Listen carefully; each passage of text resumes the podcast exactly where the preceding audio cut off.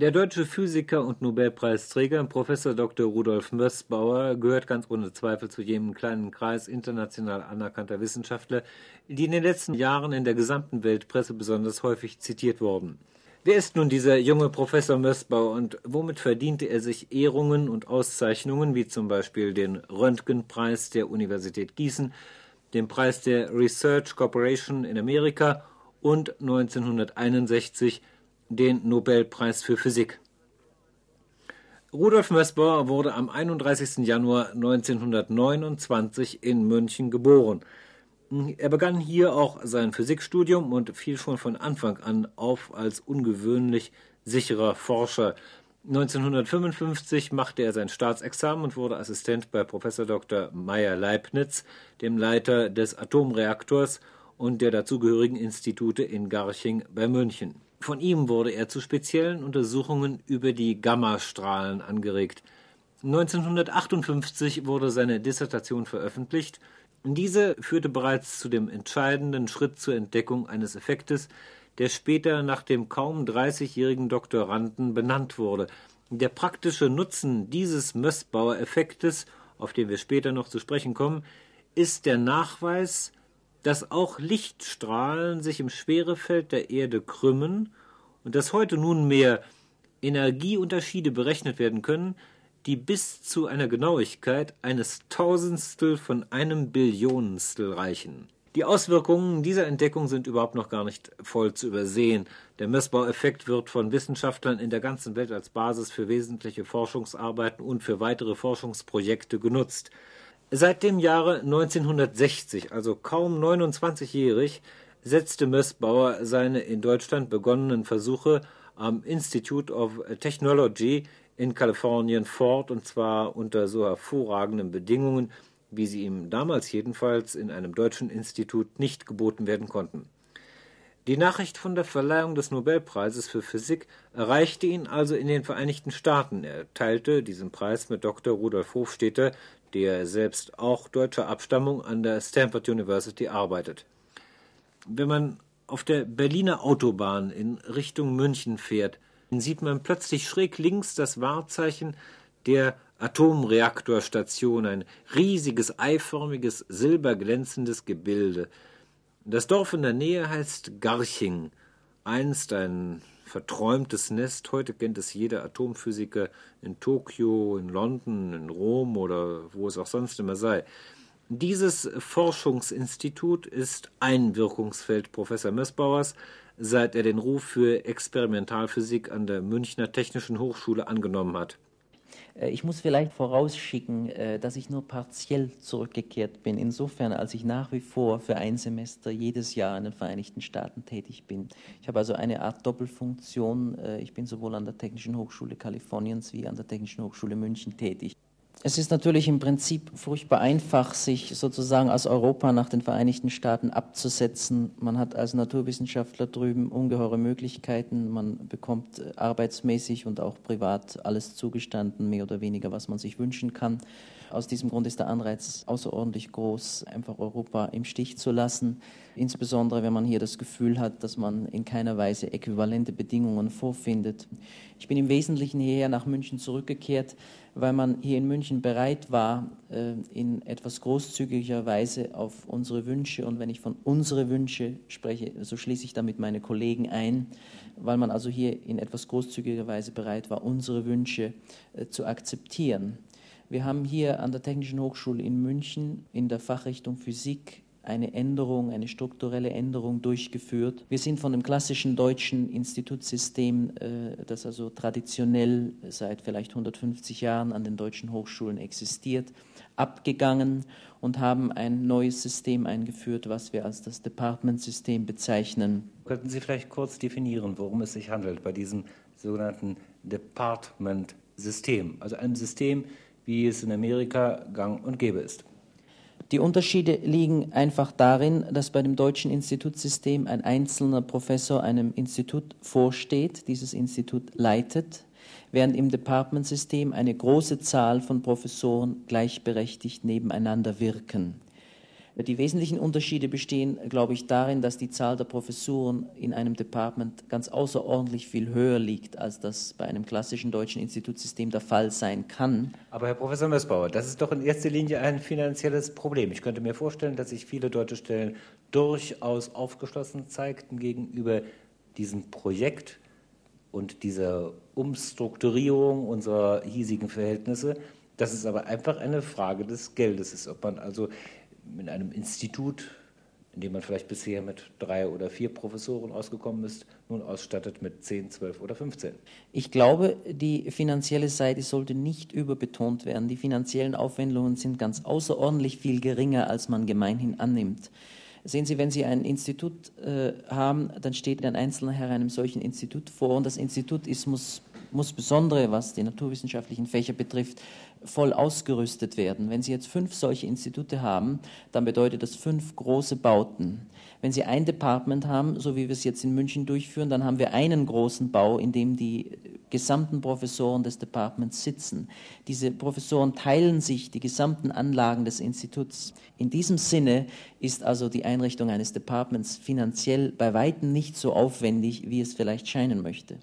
Herr Professor Westbauer, nun zu einem anderen Thema, und zwar ihre wissenschaftliche Arbeit. Ich darf zum Beispiel daran erinnern, dass Sie im Jahr 1958 in München Ihre Dissertation veröffentlicht haben über die Kernresonanzfluoreszenz von Gammastrahlung im Iridium 191. War das richtig? Ja, ja, das war richtig. Es ist nicht ganz äh, so einfach, das zu lesen. Ich muss betonen, dass als ich damals meine Promotionsurkunde äh, bekam, dass ich sie zunächst zurückwies, weil nämlich das Thema falsch gedruckt war. Das Gebiet war damals völlig neu und ich habe 1953 mich äh, mit dem betreffenden Gebiet zu beschäftigen begonnen. Bin dann 1955 von München weggegangen nach Heidelberg an das Max-Planck-Institut und habe dann dort im Eigentlichen äh, erst begonnen, mich mit dem Fall der Iridium 191 Resonanzfluoreszenz, die damals also unbeobachtet war, zu beschäftigen.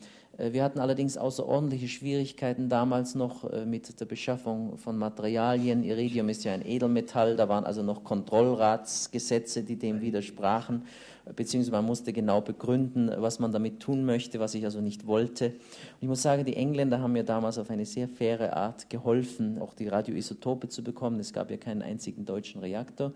Die Firma Herreus hat mir damals Edelmetalle leihweise zur Verfügung gestellt. Das war also auch außerordentlich und ohne das wäre es nicht gegangen. Und äh, ich habe dann von 19 1955 bis 1958 äh, die erste Serie von Experimenten in Heidelberg durchgeführt, habe in München dann 1958 formell promoviert, obwohl ich in Heidelberg gearbeitet habe.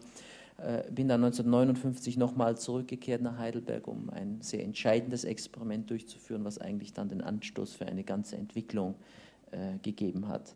Wie ist Ihnen zumute gewesen bei dieser Arbeit? Haben Sie das Gefühl gehabt, wie ein Jäger, der auf der Jagd ist? Haben Sie das Gefühl gehabt, eine Fährte zu haben, wo Sie noch nicht so ganz genau wussten, führt sie mich an das Ziel, was mir vorschwebt? Oder haben Sie eigentlich schon sehr früh, in einem sehr frühen Stadium Ihrer Arbeit gespürt, ich bin auf dem richtigen Weg. Also zunächst darf ich mal vorausschicken, dass wir ja immer auf der Jagd sind. Nicht, dass wir also bei jeder Arbeit, die wir durchführen, mehr oder weniger dieses Spannungsmoment äh, dabei haben. Das ist ja deswegen, warum wir eigentlich Naturwissenschaftler sind, dass man sozusagen immer vor dem Unbekannten steht und sich nun ranmacht, äh, das Unbekannte zu studieren.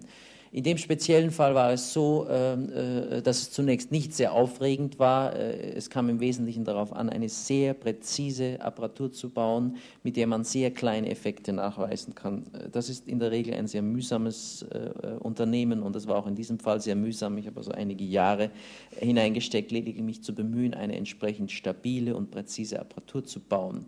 Als dann jedoch Effekte auftraten, die also mit den bestehenden Theorien nicht mehr erklärbar waren, da lag man natürlich auf der Lauer, da war eine große Spannung da und es hat also einige Monate schweres Kopfzerbrechen äh, gekostet, bis ich äh, verstehen lernte, worum es sich bei diesen Effekten äh, dreht. Denn das, was ich also gemessen habe zu diesem Zeitpunkt, das waren sehr kleine Effekte, aber was sich also bei diesen Messungen zeigte, war also in eindeutigem Widerspruch mit dem, was ich erwartete.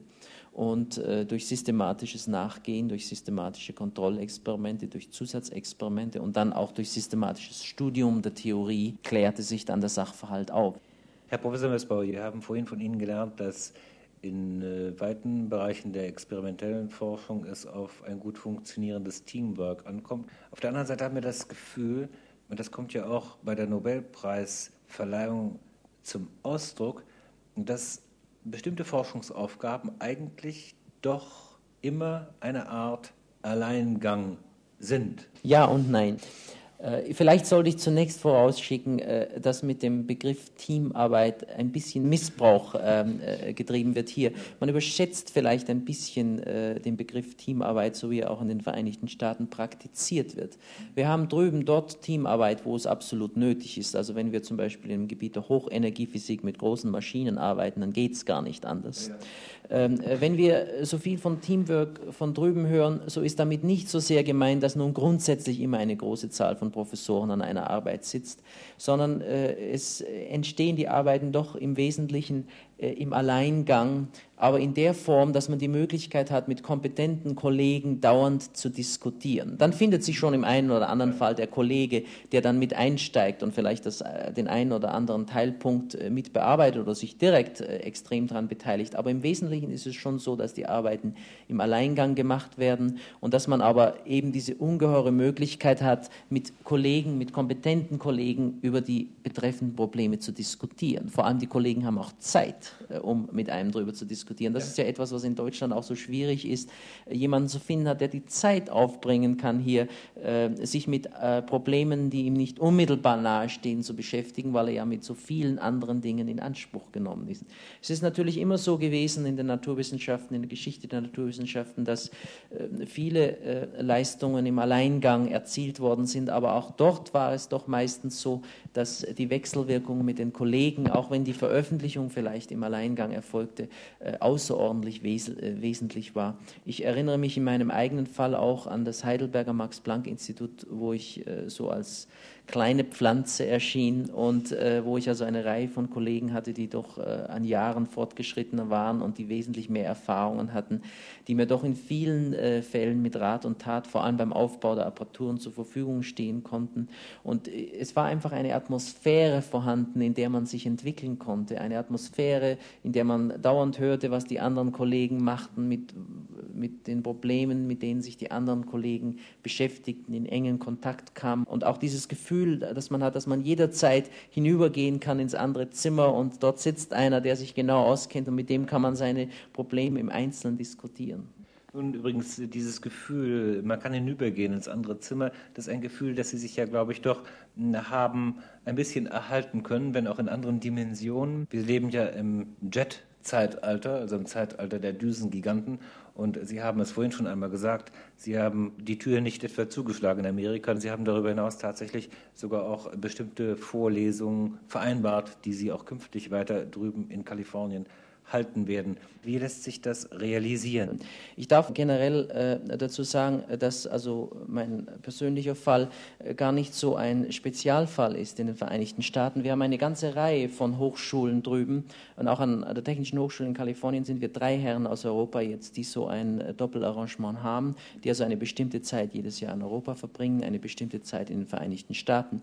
Wir haben auch innerhalb der Vereinigten Staaten an vielen Hochschulen jetzt ein Arrangement, in dem äh, verschiedene Professoren Professoren, sagen wir, für ein halbes Jahr der einen und für das andere halbe Jahr der anderen Hochschule angehören. Das bürgert sich langsam ein. Ich muss sagen, äh, in Europa ist das noch nicht so sehr der Fall und ich möchte fast sagen, das ist sehr bedauerlich denn äh, die intereuropäische Kooperation mit unseren Kollegen ist noch nicht in der Praxis sehr stark realisiert. Das betrifft übrigens nicht nur Europa als solches oder Europa und die Vereinigten Staaten, das betrifft auch die Ostländer.